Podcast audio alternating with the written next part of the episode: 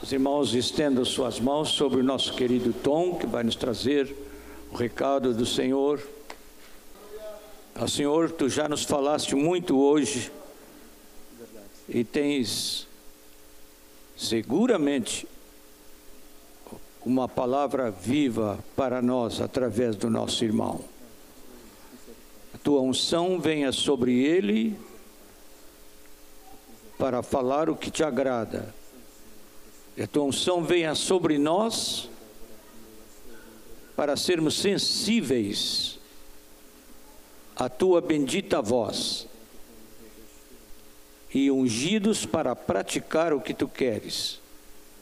Te damos muitas graças, Senhor, que tu és a pessoa mais importante neste lugar. Tu estás aqui com a gente, como sempre na nossa vida, nos honras. Deus do universo presente na vida de nós, pequeninos. Muito obrigado, Senhor, por teu amor e condescendência para conosco. Preside agora este tempo. Tua palavra seja viva em nossos corações. Em nome de Jesus. Amém. Aleluia. Ah, Nós estamos vendo aqui quanto tempo eu vou poder falar aqui. É, que nós estamos na família e nós não temos constrangimento de falar certas coisas entre nós. Eu disse para ele que não é para pregar mais do que duas horas. E os irmãos, o que, que dizem? Amém, amém. Mas vocês não sabem que ele baixou aqui, ele falou ó, no máximo 59 minutos. Eu queria compartilhar uma coisa que há muito tempo eu queria repartir com a igreja. Eu creio que é um princípio simples. Bem simples, um princípio bem simples, que nasce no coração de Deus. E eu queria ler um texto para nós. Eu não anotei esse texto aqui, mas vamos ver, está em Romanos, no capítulo 8. Esse era o texto final da pregação, mas eu vou tocar ele agora porque é o princípio que tem que aparecer. 8:32. Romanos 8, 32. Vamos ler, vamos ler o 31 também. Romanos 8, 31 e 32. Que diremos, pois, à vista dessas coisas? Se Deus é por nós, quem será contra nós? Aquele que não poupou o seu próprio filho, antes por todos nós o entregou, porventura não nos dará graciosamente com ele todas as coisas? Esse princípio no 32, que Deus não poupou o seu filho, antes por todos nós o entregou, é um princípio de ofertar. Queria compartilhar com vocês nessa manhã um princípio de ofertar. Como Deus ofertou Jesus. Quando nós falamos em ofertar, nós pensamos, às vezes, em primeiro lugar, dos nossos bens. E nós temos que ofertar nossos bens também, mas não é isso. O princípio de ofertar, quando nós nos convertemos, eu acredito que Deus coloca no nosso coração, porque Ele ofertou o seu filho, Ele coloca no nosso espírito, no nosso homem interior, no nosso coração, um princípio de ofertarmos o que tivermos. Eu estava vendo sobre isso na concordância. e lendo algum assunto sobre isso, e os irmãos que têm debruçado sobre a palavra têm dito que essa palavra ofertar na Bíblia está ligada com dádiva, com holocausto, com presente e com sacrifício. Dádiva, holocausto, presente e sacrifício. Aparece mais de 700 vezes essa referência de oferta. Essas quatro ênfases. Ofertar. E aí eu fui vendo aquele princípio que aprendemos com alguns irmãos que ministraram entre nós, que o Espírito Santo nos ensinou através desses irmãos. A primeira menção de oferta na Bíblia. Então eu queria ver com vocês a primeira menção de oferta na Bíblia. Antes da fundação do mundo, alguém já ofertou o seu filho.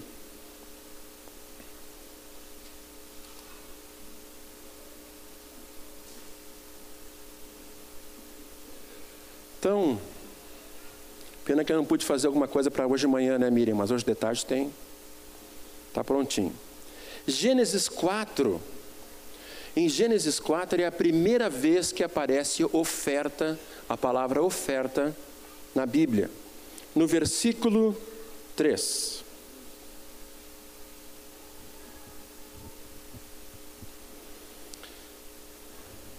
Aconteceu que no fim de uns tempos, trouxe caindo o fruto da terra uma oferta ao Senhor. O 4. Abel, por sua vez, trouxe das primícias do seu rebanho e da gordura deste. Agradou-se o Senhor de Abel e de sua oferta. Ao passo que de Caim e de sua oferta não se agradou. Irou-se, pois, sobremaneira Caim e descaiu-lhe o semblante. Então lhe disse o Senhor: Por que andas irado? E por que te descaiu o teu semblante? Se procederes bem, não é certo que sereis aceito?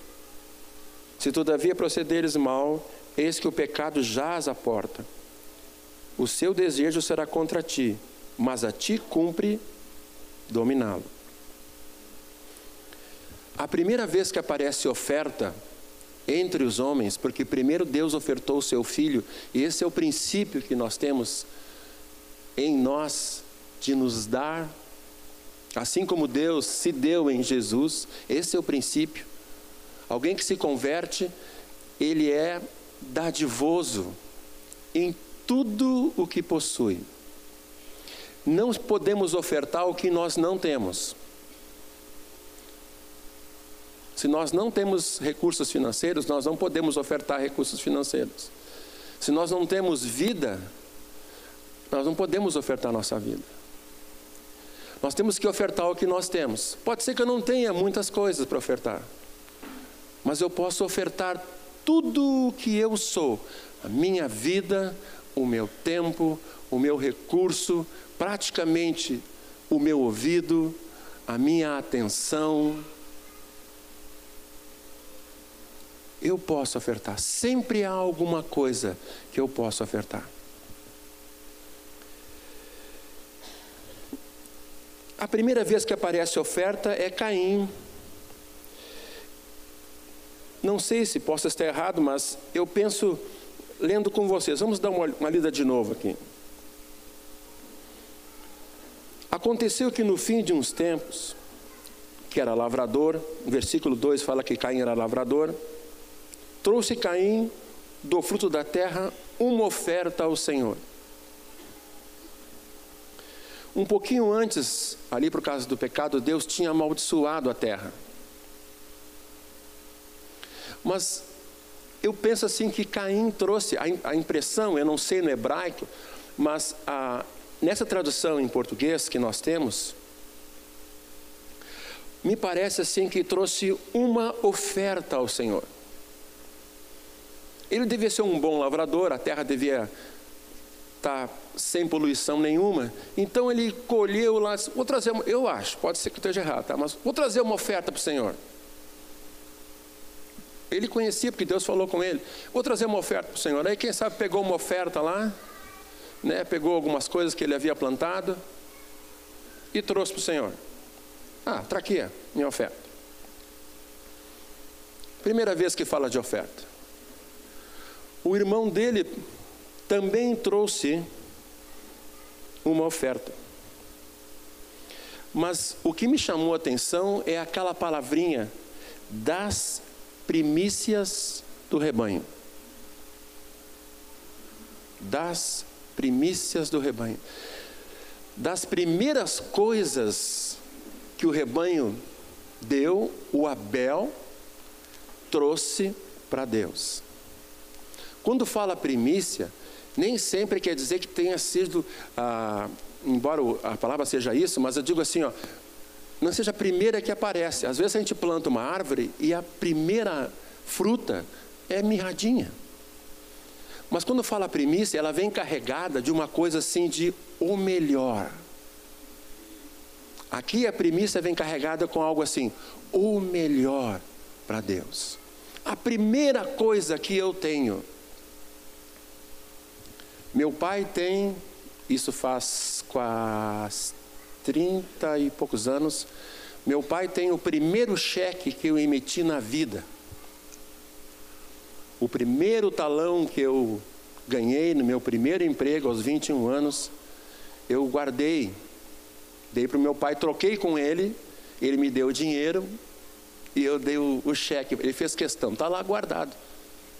Caixa Econômica Estadual. Não existe mais isso. Não existe mais. Eu me lembro da emoção de abrir, abrir aquele primeiro talonário com o meu nome embaixo e escrever. Não me lembro quanto escrevi. E dei para o meu pai.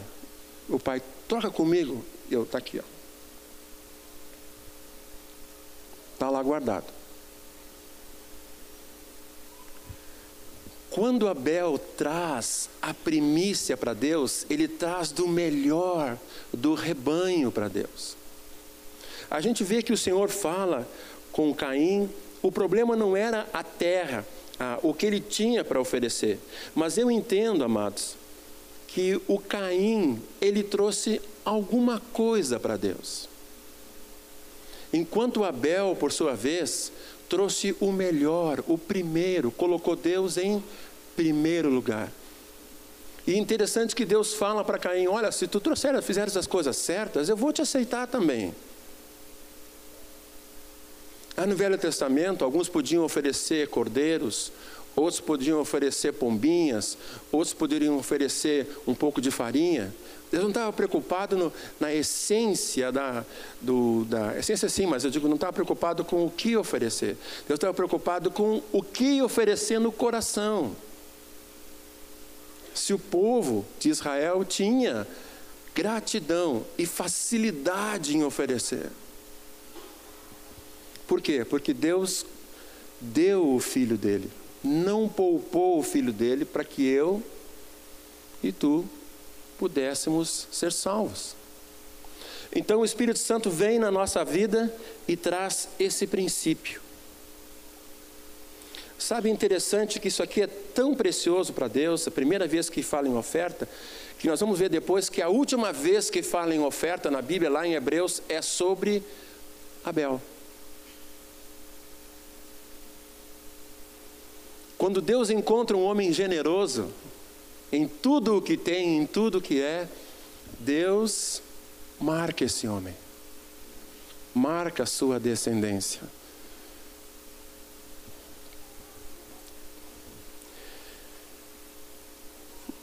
Aí eu comecei a pensar sobre esses dois homens e fiz aqui algo sobre uma classificação. E eu quero ver vocês com vocês sobre homens que têm a vida de Abel, que deram das primícias, que deu, deram o melhor para Deus. Como nós temos que ser, como o Pai é conosco. A segunda vez que fala em oferta na Bíblia, Aí eu fui procurando, né? A primeira vez, amém. A última, Abel também. Aí fui ver a segunda vez, lá em Êxodo, capítulo 20. Olha que coisa preciosa, outro ensinamento de Deus. Versículo 24. Então nós vamos percorrer agora um pouco a palavra, vendo o coração de Abel. Mas olha o que fala sobre oferta. Essa é a segunda vez que fala de oferta. Êxodo 20, 24. Um altar de terra me farás, e sobre ele sacrificarás os teus holocaustos, as tuas ofertas pacíficas, as tuas ovelhas e os teus bois, em todo lugar onde eu fizer celebrar a memória do meu nome virei a ti e te abençoarei. Aqui está ligado bênção com ser uma pessoa que oferta. A segunda vez então que fala de oferta, fala de altar, fala de sacrifício, e altar é um lugar de adoração. Então Deus está falando que, que a nossa oferta é também como uma adoração, um reconhecimento para Ele.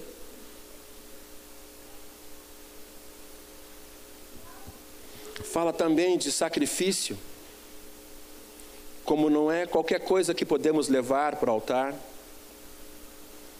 Eu acredito que Caim, como eu falei para vocês, pegou lá umas coisinhas e levou para Deus. Está sobrando mesmo? Então já deu para tirar. Mas Abel deu das primícias. Jesus não estava sobrando no céu. Jesus, o Filho amado de Deus, decidiu, junto com o Espírito Santo e o Pai, em vir e ser oferta de aroma agradável para Deus, para que nós pudéssemos estar com Ele para sempre. Jesus se ofertou voluntariamente. Não sendo muito didático, como João Nelson sempre fala para os discípulos, mas eu vou dar uma voltinha aqui em Gênesis. Didático como? Começa em Gênesis, depois cita Êxodo e assim vai indo, né, João? Mas eu quero dar uma, uma volta em Gênesis para ver o nosso amado Abraão. Gênesis traz a história tão preciosa do nosso amado Abraão, quando ele vai sacrificar Isaac. Gênesis 22. Nós estamos vendo então na palavra esse princípio de ofertar a Deus, esse princípio que, que Deus começou vendo e agradando-se com Abel. Depois dessas coisas, pôs Deus Abraão à prova e disse: Abraão, ele respondeu: Eis-me aqui. Acrescentou Deus: Toma o teu filho, teu único filho Isaque, a quem amas, e vai à terra de Moriá. Oferece-o, oferta a ele, oferece-o ali em holocausto. Olha de novo, um altar, de novo sacrifício, sobre um dos montes que eu te mostrarei. Levantou-se, pois, Abraão de madrugada e, tendo preparado o seu jumento, tomou consigo dois dos seus servos e a Isaac, seu filho, rachou lenha para o holocausto e foi e foi para o lugar que Deus lhe havia indicado.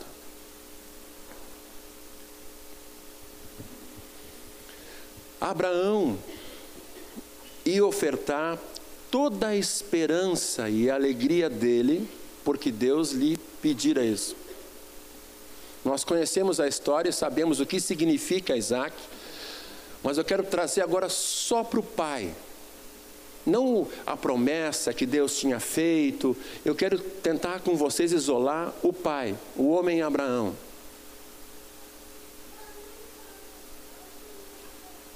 Quando, quando a gente tem um filho numa certa idade mais ah, avançada, né, esse filho se torna para nós, tem, a gente tem que ter que cuidar, ele pode se tornar para nós o principal. Eu já vi o pessoal dizer assim: esse é rapinha de tacho. quer dizer, o último filhinho. Né? Nasceu quando minha esposa tinha 40 e poucos anos, eu 50. Então parece que aquele fica sempre o mais mimosinho. É? A gente parece que não, não deve ser assim, porque todos são especiais, desde o primeiro que nasceu até o último e os do meio. O caçula e o mais velho, o do meio, coitado, está ralado. Eu, como sou filho único, juntei tudo de bom. e algumas coisas que não são tão boas para ser filho único também. Mas Abraão vai lá e oferta, eu vou ofertar o meu filho. Aqui Deus não pediu para ele recurso nenhum, mas Deus, claro, Deus sabia que ele poderia estar começando a colocar o filho dele no lugar que não era devido ao filho dele, embora seja o filho, filho da promessa, filho de todas as coisas que Deus havia de fazer, mas quem sabe Deus olhou assim: Abraão é capaz de colocar o filho dele no meu lugar, sendo ele mais importante ou perto de mim. Eu preciso ver o coração de Abraão. E aqui nós encontramos alguém como Abel. Isaac era a primícia de Abraão. E ele foi e foi oferecer seu filho. Certa vez ouvi um irmão falando que quando Abraão foi sacrificar Isaac, ouviu uma voz do céu e impediu o sacrifício. Mas quando o Pai colocou Jesus na cruz, nenhuma voz foi ouvida. E ali o Cordeiro, o Filho de Deus, morreu por ti e por mim. Sabe esse monte chamado Moriá, aonde Abraão foi sacrificar o Isaac? Eu fui pesquisar, eu gosto de ver esses, esses nomes, essas, fui mexendo, mexendo, mexendo. E os irmãos, John Davis, no dicionário bíblico de John Davis, ele diz que esse monte Moriá provavelmente é um monte aonde Davi foi construir algo especial e onde Salomão construiu o templo. Ele diz que Davi sacrificou ali na eira de Araúna, aquela situação que Deus fala com ele e ele disse: Bah, fiz um censo em Israel que não era. E aí o anjo do Senhor estava nessa, nesse lugar e ele vai ali e faz um sacrifício de intercessão e Deus retira o que ia fazer com Israel Provavelmente é o mesmo monte e é um monte também aonde Salomão construiu o seu templo. Eu fico pensando assim, né, como Deus leva a sério tudo que nós fazemos para ele. Deus marcou esse lugar. A mesmo mesmo lugar onde Davi, outro com o coração de Abel, fez seu sacrifício. Ele foi lá e comprou toda a eira, disse: Não, eu quero pagar isso. E é justamente sobre isso que eu queria ver com vocês aqui. Vamos abrir em 2 Samuel. Aqui nós encontramos mais uma vez um coração de Abel. 2 Samuel 24. Aqui está a situação do censo. O versículo 10. Sentiu Davi bater-lhe o coração, depois de haver recenseado o povo, e disse ao Senhor: Muito pequei no que fiz. Porém, agora, ó Senhor, peço-te que perdoes a iniquidade do teu servo, porque procedi muito loucamente. O Espírito Santo, na vida interior de Davi, desse homem de Deus, disse: há, há um problema. No versículo 18, naquele mesmo dia veio Gade ter com Davi, o profeta, e disse: Sobe, levanta ao Senhor um altar na eira de Araúna, o Jebuseu. De novo um altar, de novo uma oferta. Davi subiu segundo a palavra de Gade com o Senhor que lhe havia ordenado. Olhou Araúna do alto e vendo que vinha para ele o rei e seus homens, saiu e se inclinou diante do rei com o rosto em terra e perguntou: Por que vem o rei, meu senhor, ao seu servo? Respondeu Davi: Para comprar de ti esta eira, a fim de edificar nela um altar ao Senhor, para que cesse a praga sobre o povo. Então disse Araúna a Davi: Tome e ofereça o rei, ó, ofereça. O rei, meu senhor, o que bem lhe parecer, eis aí os bois para o local, e os trilhos, e a peiragem dos bois para a lenha. Ele estava trabalhando ali, só pega aqui, já que está tudo aqui de madeira, e sacrifica. Tudo isso, ó rei, Araúna oferece ao rei. E ajuntou, que o Senhor, teu Deus, te seja propício. Porém o rei disse a Araúna: Não mas eu comprarei pelo devido preço, porque não oferecerei ao Senhor meu Deus holocausto que não me custe nada. Assim Davi comprou a eira e pelos bois pagou cinquenta ciclos de prata. Edificou ali Davi ao Senhor um altar e apresentou holocausto e ofertas pacíficas. Assim o Senhor se tornou favorável para com a terra e a praga cessou sobre Israel. Aqui nós temos um coração de Abel também. Porque ele não quis dar para Deus o que não custasse alguma coisa para ele. Quando Samuel foi confrontado e pedido para o povo pedir um rei, Samuel, vocês conhecem a história, Samuel ficou chateado, Deus falou: "Não, não é contigo, Samuel, é comigo que eles estão se rebelando".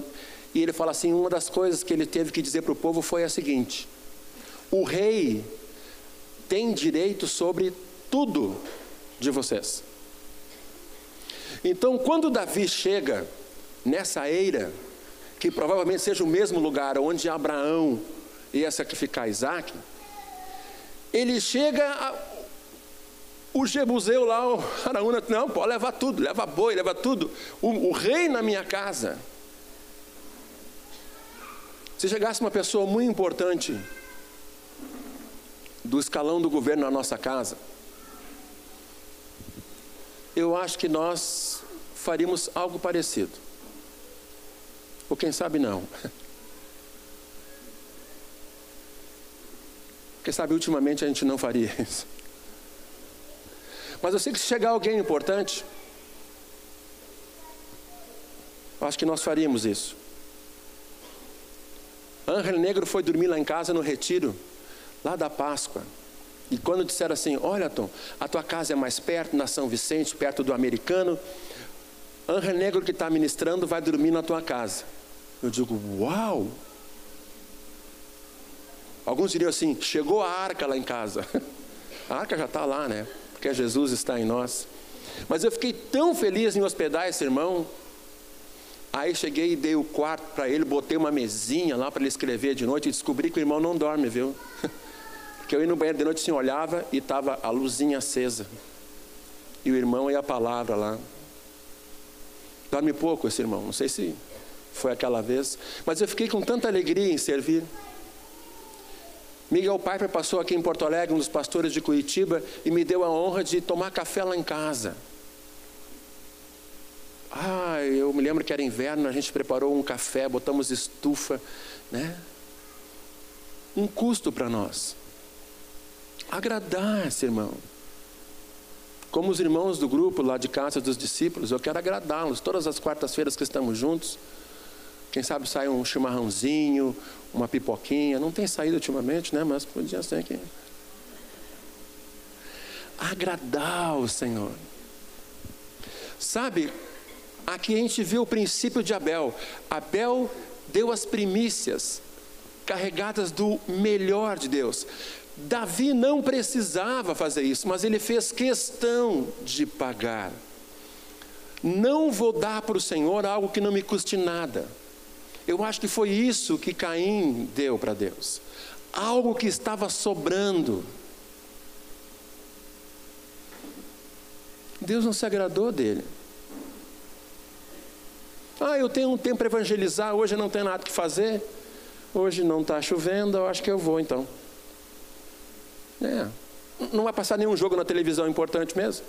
Né? Então vou gastar meu tempo lá, fazer um tempinho antes da reunião da noite, vou evangelizar com o pessoal no parque lá.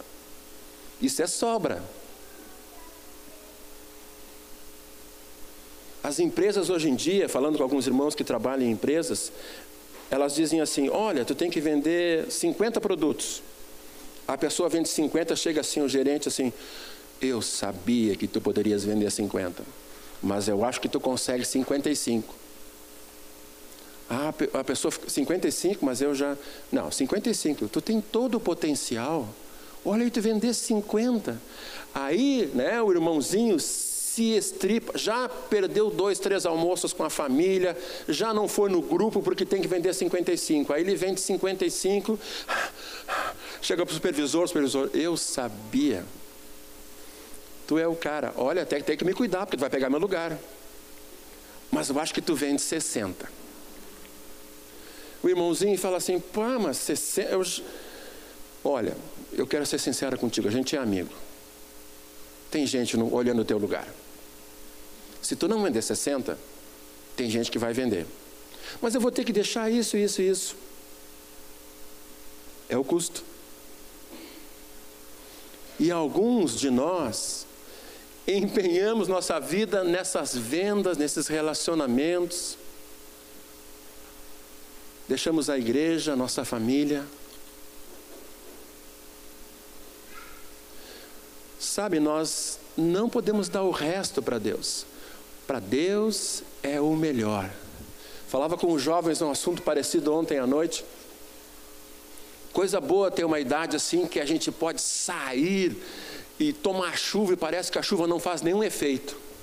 Hoje, com 51 anos, eu tomo chuva, já, já me encolho, né? parece que não é tergal, já afeta, mas quando a gente é jovem, toma chuva.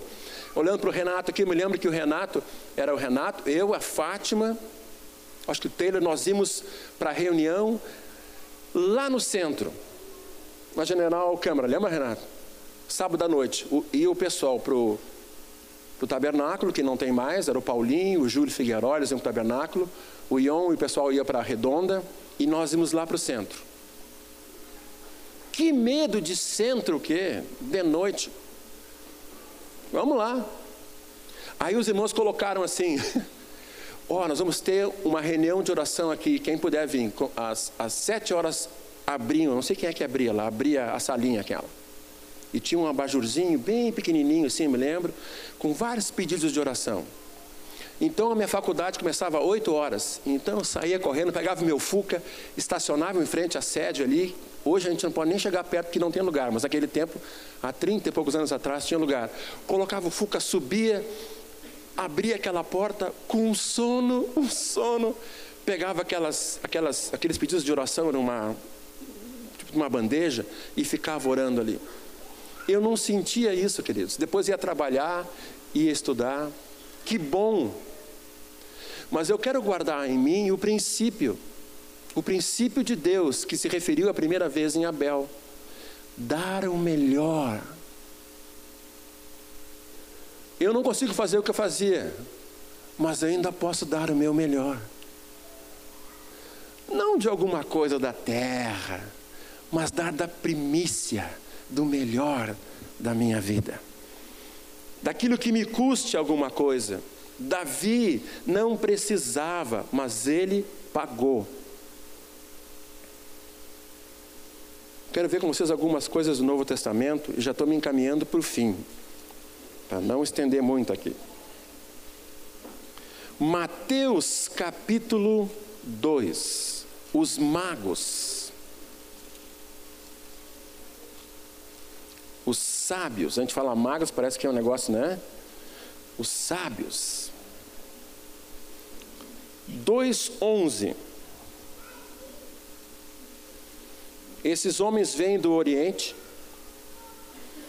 e ali fala: entrando, Mateus 2,11, entrando na casa, viram o menino com Maria, sua mãe. Prostrando-se, o adoraram. A raiz da palavra é a mesma, né? Prostrar, adorar. E abrindo seus tesouros, entregaram-lhes suas ofertas: ouro, incenso e mirra. Esses homens vieram de longe e certamente correram o risco de ser assaltados. Já existia assalto no trânsito dos camelos naquela época. Mas eles trouxeram ouro, incenso e mirra. O que moveu essas, essas pessoas para cruzarem e ofertarem ao Senhor? Eles tiveram uma revelação. Onde está o rei dos judeus? Do céu viram uma estrela, do céu veio uma revelação para eles. Quando a gente recebe uma revelação do céu, nós vamos ofertar as primícias. Quando do céu vem uma revelação no meu coração, tudo o que eu tenho se torna em oferta, inclusive eu mesmo. Se o filho de vocês dissesse, desde os sete anos de idade, que gostaria de ser missionário no Canadá, falamos sobre o Canadá hoje, Moisés ali. Para mim é quase como Abraão e o Isaac. Isso vai passar, isso é coisa de menino. Oito anos eu quero ir para o Canadá, dez anos eu quero ir para o Canadá, 14 anos eu quero ir para o Canadá. Irmãos, aí Deus falou para mim assim: Mas quantas pessoas gostariam de ter seus filhos no ministério, de servir o Senhor? Que alegria pode ter um pai, mais do que essa de ter um filho encaminhado para servir o Senhor, e nessa parte ainda do ministério. João diz que não tem maior alegria do que ver que teus filhos andam na verdade. Os meus filhos andam na verdade. Eu digo, Senhor, essa oferta eu acho que é um pouco grande. Não dá para ofertar para os, missionários lá no Canadá? Eu me aperto aqui e mando recursos para o Canadá. Esses homens tiveram revelação do céu, uma estrela, e eles ofertaram outros homens com o coração de Abel. Largaram tudo, largaram suas famílias, correram o risco de serem assaltados e vieram ver um rei que não era rei da terra deles. Onde está o rei dos judeus? Ai, amados. Aqui se fez um altar voluntário. Abraão, uma oferta que foi pedida para Deus. Deus pediu para ele, ele ofertou. Davi foi uma, uma oferta necessária, Davi pagou. Aqui foi uma oferta voluntária.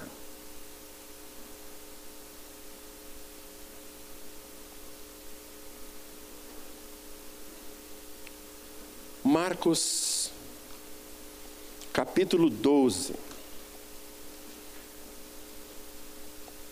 Marcos 12. Os versículos são 41 até 44. E aqui nós vamos ver Jesus falando do mesmo da mesma situação de Caim e Abel. Nós vamos ver aqui Caim e Abel, eu acho. Jesus era uma pessoa muito prática, ainda é. E ele sentado com os discípulos, na frente do gasofilácio, um lugar para ofertar, no templo lá, diz assim: Assentado diante do gasofilácio, observava Jesus como o povo lançava ali o dinheiro. Ora, muitos ricos depositavam grandes quantias. Vindo, porém, uma viúva pobre, depositou duas pequenas moedas correspondentes a um quadrante. E chamando seus discípulos, Jesus disse, né? Em, em verdade vos digo que esta viúva pobre depositou no gasofilácio mais do que o que fizeram todos os ofertantes, porque todos eles ofertaram do que lhes sobrava. Ela, porém, da sua pobreza, deu tudo quanto possuía, todo o seu sustento. Jesus sempre está observando. Os olhos do Senhor passam por toda a terra, sobre o coração de todo homem. Aquele centurião que fazia ofertas e orava, os olhos de Deus estavam sobre ele. Se vai lá e fala do evangelho para ele. E Jesus sentado, eu acho que ele estava sentado assim, né? E os discípulos olhando, ele olhando também. E o pessoal vinha com um saco, não sei se, né? Alguns que faziam bem assim, pegavam um saco de dinheiro e faziam bem barulho assim, ó. Para mostrar que tinham dado um saco de moedas. E se tivesse bolso, ele acho que ele colocava no bolso assim, saco vazio, né? Aqui, ó. Tirava devagarinho assim, sabe aquele tchan, tchan, tchan. Grana. E os discípulos vendo aquilo. E aí vem uma viúva, duas moedinhas. Plim, plim. Agora quero fazer um parênteses com vocês aqui. Mulher no Oriente Médio ainda é uma situação ainda sofre uma situação difícil. Mulher viúva, a situação se complica. Não fala se tinha filho, alguém tinha um remidor. Agora, mulher viúva que deu todo o sustento, a situação vai ao extremo. Certamente, como Jesus olhou para ela, o Pai olhou e a recompensou. Nós, o Senhor nos falou hoje que não é para andarmos ansiosos de coisa alguma, que havemos de comer, que havemos de beber. Eu acho que essa mulher descobriu esse versículo. Ela deve ter ouvido Jesus falar. Ela deu tudo o que ela tinha. Agora, ela é um tipo de Abel. Porque ela deu das primícias, deu tudo, deu o melhor. O melhor dela eram duas moedas. Não é grande coisa perante um saco de moeda, mas o melhor dela eram duas moedas, ela deu aquilo. Mas nós vimos Caim antes, aqueles homens deram do que sobrava. Estava sobrando lá um saco de moedas, disse, oh, vou fazer uma média com o sacerdote lá, né, vou chegar e vou dar um, mostrar para todo mundo lá, afinal o gasofilácio está onde está todo mundo vendo, eu vou lá ofertar, Está sobrando mesmo, deu um bom rendimento aí, já separei uma boa parte tal. Sobrou esse troquinho aqui, eu vou dar lá. Princípio de Caim, dá o que sobra, de qualquer maneira. Eu entendo assim, queridos. Pode ser que esteja errado, mas eu entendo assim. Abel deu as primícias, assim como Deus deu o melhor dele. Olha para Deus, Deus deu o melhor dele. Deus não podia mandar um anjo Podia ou não podia? O que vocês acham? Podia. Os anjos obedecem ao Senhor. Só que o anjo não podia remir nossas vidas.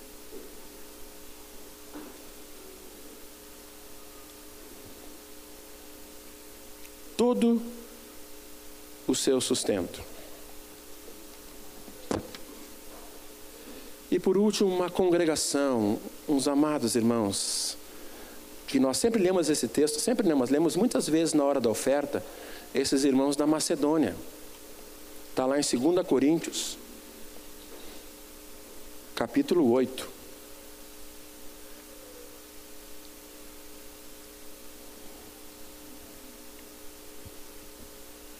Segunda Coríntios 8. Primeiro versículo, até o 5. Também, irmãos, nos fazemos conhecer a igreja de Deus, não, mas concedida, desculpa. Também, irmãos, vos fazemos conhecer a graça de Deus concedida para as igrejas da Macedônia. Porque no meio de muita prova de tribulação, manifestaram abundância de alegria e profunda e a profunda pobreza deles superabundou em grande riqueza da sua generosidade. Porque eles, testemunho eu, Paulo, apóstolo, eu vi, na medida de suas posses e mesmo acima delas, se mostraram voluntários, pedindo-nos pedindo com muitos rogos a graça de participarem da assistência aos santos. E não somente fizeram como nós esperávamos, mas também deram-se a si mesmo, primeiro ao Senhor, depois a nós, pela vontade de Deus. Aqui havia uma igreja que tinha entendido que Deus deu o melhor. Quando nós entendemos isso, queridos, o nosso tempo fica fácil de ser ofertado. Os nossos recursos ficam fáceis de ser ofertados.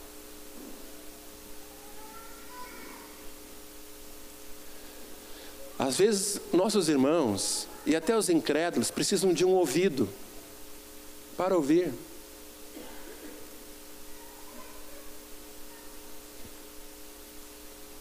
Há um discípulo, uma discípula do Senhor vinculada lá em casa, que o pai dela anda com umas dificuldades, e uma delas é ter 18 cachorros na sua casa. Uma casa pequenininha, né, Carmélia? É, os cachorros dormiam até no quarto dele. Os ratos roubavam a comida dele. A vizinha falou assim: olha, o último rato que tem aqui, nós vamos pegar esse rato. O rato pegou o algodão do remédio dele e escondeu dentro da gaveta das meias. Então vocês imaginam o que, que era o ambiente. Aí, nós fomos lá. E olhamos, o que vamos fazer agora? Eu, eu, vou, eu não quero dar esses cachorros, assim, não quero soltar os cachorros, né? Então eu estou pensando como é que eu vou levar 15, ele só deu 15 cachorros, os outros 13 ele vai ficar para ele. Como é que eu vou levar aqueles cachorros? Eles não têm coleira, então acho que eu vou forrar o carro. A Camila fala, ah, nós vamos ter que forrar o carro e botar aqueles cachorrinhos para dentro e levar para um lugar que gostam de cachorro. Ou distribuir. Se algum irmão quiser, são bonitinhos, pretos. Fala comigo aí no finalzinho, eu tenho 15 cachorrinhos para dar. Agora, irmãos, eu estou em casa estudando a palavra, ajudando minha esposa, atendendo os discípulos, e esse homem é incrédulo. Mas ele precisa da igreja. A filha dele deu tempo para ela. Esse homem não tomava banho. E ela foi lá e deu um beijo. Tchau, pai. E deu um beijo nele. A filha dele está dando um exemplo para mim e para Carmélia de serviço.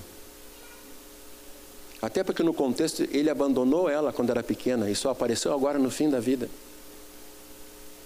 Então o que nos restou, né, Carmélia?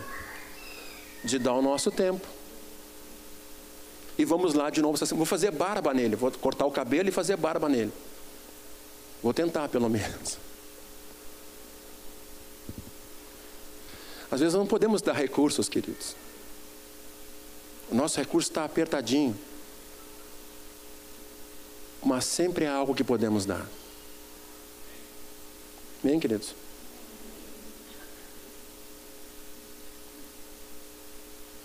Nós não podemos ter esse princípio de Caim na nossa vida.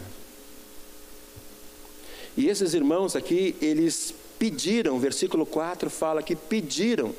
O 3 fala que eles foram, se mostraram voluntários. Paulo deve ter comentado assim: Eu quero ofertar, eu quero ofertar, eu quero ofertar, eu quero, eu quero. Paulo disse assim: Mas vocês não têm muito recurso. Ah, mas o, eu, Deus vai prover. Eu, eu quero ofertar, eu quero, por favor. Mas vocês não têm muito recurso. Por favor, Paulo. Deixa a gente ofertar. Os irmãos estão lá na Judéia com fome. Aqui a gente não tem aquela abundância, né? Mas onde passa apertadinho um, passa apertadinho dois. Vamos mandar um recurso para eles. Por favor, Paulo. Agora o segredo, queridos, que aparece é esse, no versículo 5. Paulo esperava isso. Eles deram-se primeiro ao Senhor e depois deram-se em amor. Ofertar até os nossos recursos. Eu gosto de dizer, quando às vezes quando os irmãos me permitem, o Espírito Santo conduz para que eu fale algumas coisas sobre as ofertas, eu gosto de sempre lembrar, podem, podem cuidar. 90% eu falo isso. A gente deve vir com o envelope aberto. Eu tenho aprendido sobre orçamento, há uma quantia que tem crescido para a glória de Deus sobre ofertas. Deus tem abençoado, tem crescido, tem crescido, tem crescido. Glória a Deus. Mas eu gosto de vir com um envelope aberto. Porque alguém pode entrar e Deus pode dizer assim: Olha, tu tinha destinado tanto para a oferta, mas eu preciso de tanto de ti esta manhã. Senhor, eu não está no orçamento isso, vai. Mas quando Deus fala conosco, Deus respalda. Então eu vou pegar e vou colocar a minha oferta. Deus pode dizer o seguinte: tira da tua oferta tanto, vai se ofertar em outro lugar, para uma pessoa, no encontro, assim, assim, assim. Aí tu vai dizer, Senhor, eu posso, faz o seguinte, eu não vou tirar do envelope, eu vou dar do que está aqui, vou fazer um sacrifício. Ofertar sempre tem altar, sempre tem sacrifício. E quando a gente ficar meio preocupado, queridos, a gente deve olhar para Deus, que deu o melhor do que ele tinha. Último versículo, Hebreus 11. Esse é o princípio de Deus, ofertar-se. Hebreus 11, versículo 4. nesse capítulo da fé, diz: pela fé, Abel ofereceu a Deus mais excelente sacrifício do que Caim, pelo qual obteve testemunho de ser justo, tendo a aprovação de Deus quanto às suas ofertas. Por meio dela, também, mesmo depois de morto, ainda fala. Quando Abel deu das primícias, foi tão importante que aquilo, lá em Hebreus, um dos últimos livros, diz que, mesmo estando morto, ainda fala. Pela fé, ele ofertou. A gente podia terminar lendo de novo os versículos de Gênesis, mas eu acho que é desnecessário. Não, não vou terminar, vou só. Obrigado. De que Caim ofereceu o que sobrava. Aqueles homens no gasofilácio ofereceram o que sobrava. Mas Abel deu da primícia, do melhor. Aquela viúva deu tudo que tinha. Os irmãos da Macedônia se sacrificaram para repartir o pouquinho que eles tinham com os irmãos da Judéia. Davi pagou sem necessidade nenhuma. Ele disse: Eu não vou dar para Deus o que me sobra, o que não custa nada. Eu vou dar para Deus. Falava para os jovens como Deus ia ficar conosco se eu colocasse às três horas da manhã o despertador para despertar. Três horas. Aí eu ia levantar, me arrumar, ir para a sala e dizer assim: Senhor, eu estou aqui para adorar, para dizer que eu te amo. Há alguma necessidade? Eu acho que os anjos, fazer com uma brincadeira, tá? Os anjos são bem amorosos. Mas os anjos talvez dissessem assim: O que, que ele levantou essa hora? Aí o outro anjo disse assim: Não sei. Vamos perguntar para o anjo que está junto com ele: por que, que ele levantou essa hora? Tem alguma necessidade? Não. Está com algum problema? Orando às três da manhã, ele nunca ora às três da manhã? Está com algum problema? Não. Por que, que ele fez isso? Ele está ofertando meia hora da madrugada dele para o pai. Mas assim? Ofertando assim? Ele não tem um. Não está precisando de alguma coisa? Não.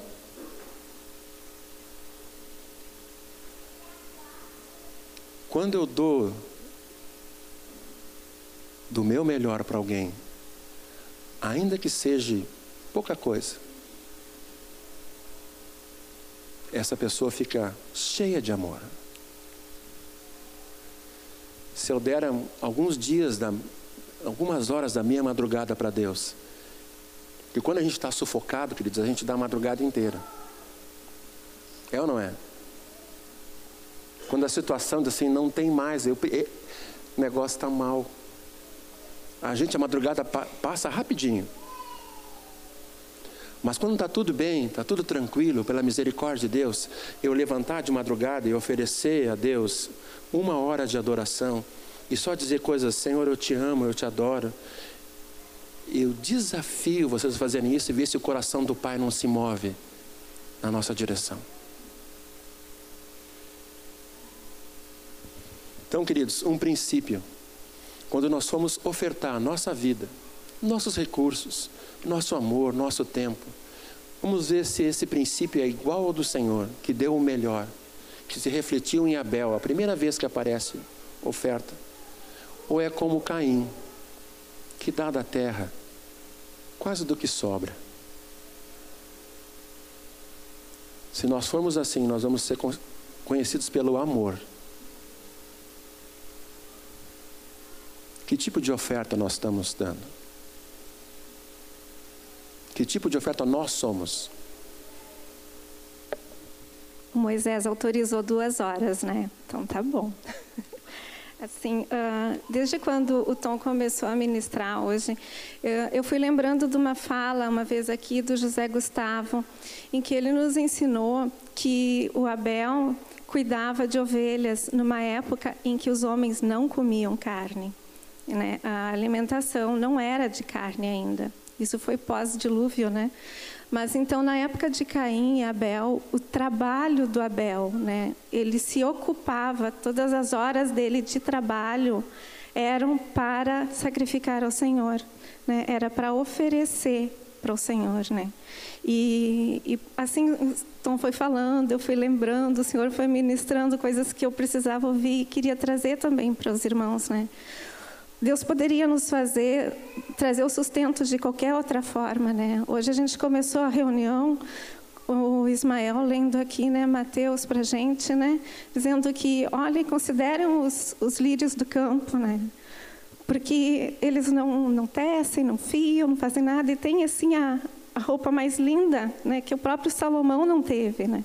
Então, o Senhor poderia ter nos trazido o que comer, o que vestir de qualquer outra forma, mas Ele nos dá a graça de oferecer todo o nosso tempo, também no trabalho, né? não só para o nosso sustento, mas para a glória dele.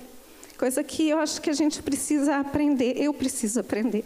Né? Aqui, o meu tempo, meus, meus, meu horário de trabalho é para a glória do Senhor. Né? Que seja assim. Que o sustento nosso de cada dia a gente sabe que vem do Senhor, não é do nosso braço.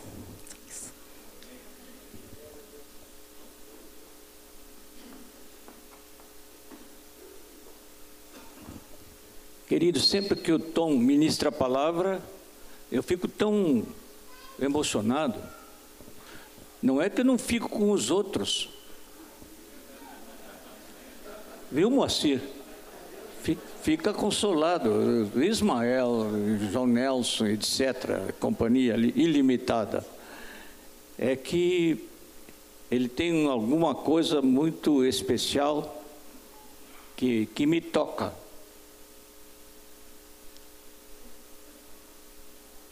Que palavra preciosa.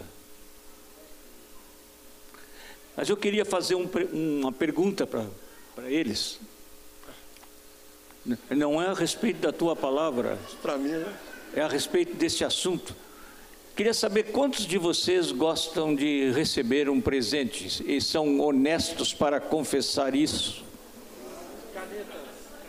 Ah, tem dois ou três que não levantaram a mão, que não, não gostam de receber presente.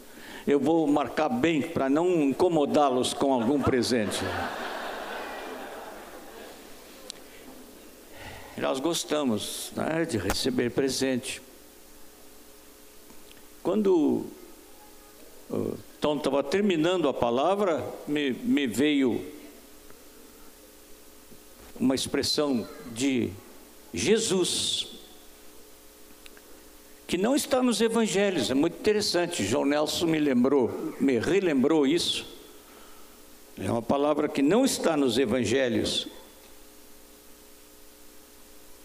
mas o apóstolo diz que foi Jesus quem falou. Está em Atos capítulo 20,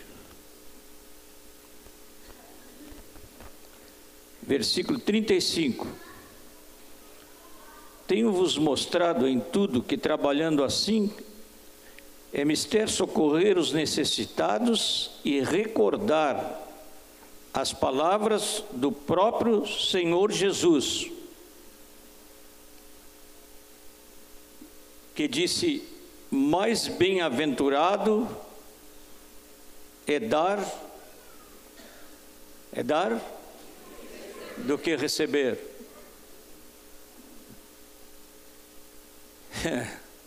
Se a gente confessa que gosta de receber presentes, como nós confessamos, temos que, como discípulos daquele que assim falou, discípulos de Jesus, que recebeu, o que ele recebeu foi não ter onde reclinar a cabeça. O que ele recebeu foi cusparadas, bofetadas, coroa de espinhos, cravos nas mãos e nos pés, ser pregado naquela cruz infamante, destinada para bandoleiros, criminosos salteadores. Isso foi o que ele recebeu. O que ele deu Quem pode medir? Ele diz que coisa mais bem-aventurada é dar do que receber. Se nós confessamos que gostamos de receber,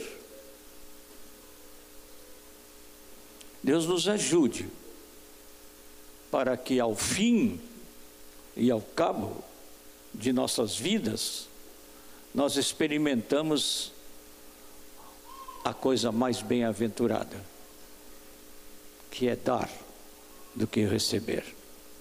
O que é que os meus irmãos dizem? Amém. É que nós vamos ocupar o resto das duas horas que ele não ocupou. Não, eu vou compartilhar bem pouquinho só. Domingo passado já compartilhei, mas em relação ao que o Tom falou, é uma situação que me tocou demais em Cuba, sabendo das necessidades lá da igreja, vendo as necessidades das irmãs e as grandes dificuldades que a igreja ainda passa, que é uma ilusão que tem se colocado na mídia. E uma das irmãs, eu tinha compartilhado um pouquinho sobre a igreja na África e as necessidades dos irmãos lá, e eles se identificaram muito. E uma coisa que me chamou muita atenção quando depois que compartilhamos, as irmãs uh, chorando, confessando e se arrependendo por muitas vezes estarem murmurando, aquilo tocou tremendamente meu coração. Depois disso veio uma jovem senhora e trouxe uma moeda de um peso e pediu que eu levasse e entregasse para os irmãos em Guiné. Eu fiquei muito constrangida e disse para ela: Eu vou levar essa moeda e vou entregar para o Jorge lá em Guiné, porque é um sinal da aliança que vocês fizeram em estar intercedendo pela igreja na África. Pouco depois veio uma outra, uma outra senhora, sei que é esposa de um pastor muito longe, 1.380 quilômetros de Havana, que tinha praticamente ficado uma semana em trânsito tentando chegar no local do retiro e não tinha sido nada fácil. Abriu a sua Bíblia e me entregou 15 pesos o salário de um pastor, queridos, é 8 dólares, que vale mais ou menos a, em torno de, eu não sei exatamente na troca do dinheiro deles, que para nós eles valorizam menos do que um dólar, né? seria seis uh, pesos. Bom, significando muito para ela, eu não consegui aceitar o dinheiro. Eu disse, mas você precisa desse dinheiro para voltar, eu não posso aceitar esse dinheiro, eu pego do meu dinheiro então e dou. E aí veio uma grande lição e um, um tapa na cara, literalmente. Não, é, não que ela tenha me batido, mas no coração. Ela me disse, por favor, irmã, e com lágrimas, não me rouba o privilégio de mandar esse dinheiro para os meus irmãos na África. Eu ainda tenho que comer, tenho que vestir, posso estar com vocês. Eu sei que em muitos outros lugares na face da terra, muitos irmãos não podem, mas não me rouba esse privilégio. Eu não sei como é que vocês se sentiriam, mas eu só eu tive só a vontade de clamar ao Senhor, dizer: Senhor, abre o chão debaixo de mim e me deixa sumir. Eu peguei esse dinheiro, nós convertemos ele num certo valor e eu vou entregá-lo pessoalmente lá, se Deus quiser. E esse dinheiro eu depois entreguei para uma outra irmã, porque pesos cubanos não adianta trazer, não tem nenhum valor aqui. E para essa irmã foi algo tão tremendo, porque ela disse: faz muito tempo. As últimas semanas nós não ligamos o fogão, não tinha o que comer. E tu estás me dando esse valor tão grande. Eu confesso, irmãos, eu fiquei toda atrapalhada, não sabia mais nem o que fazer com o dinheiro, com nada, porque o que aconteceu na Macedônia continua acontecendo na igreja ao redor da face da terra. E por isso mesmo não é algo lá, é algo aqui onde tiver um coração disposto. Foi uma lição muito, muito forte para mim. Elas vinham trazer coisinhas pequenas, uma folha. Na folha, ela escreveu o versículo, o lema do congresso e nos entregou essa folha. Essa folha trouxe com todo carinho, mesmo que ela murche, porque era tudo que ela tinha para me entregar. Então, queridos, o Senhor entregou tudo. E nós aqui temos abundância de tudo. Eu não estou pedindo aumento de oferta, qualquer outra coisa. Muito mais do que os recursos, é o coração que Deus vê. Isso foi uma das lições muito fortes. Amém. Ficaríamos aqui até se almoçar, mas queremos dizer que o Senhor te abençoe e te guarde. Senhor faça resplandecer o seu rosto sobre ti. O Senhor tenha misericórdia de ti. E o Senhor te dê a paz. Vão na paz do Senhor. Amém.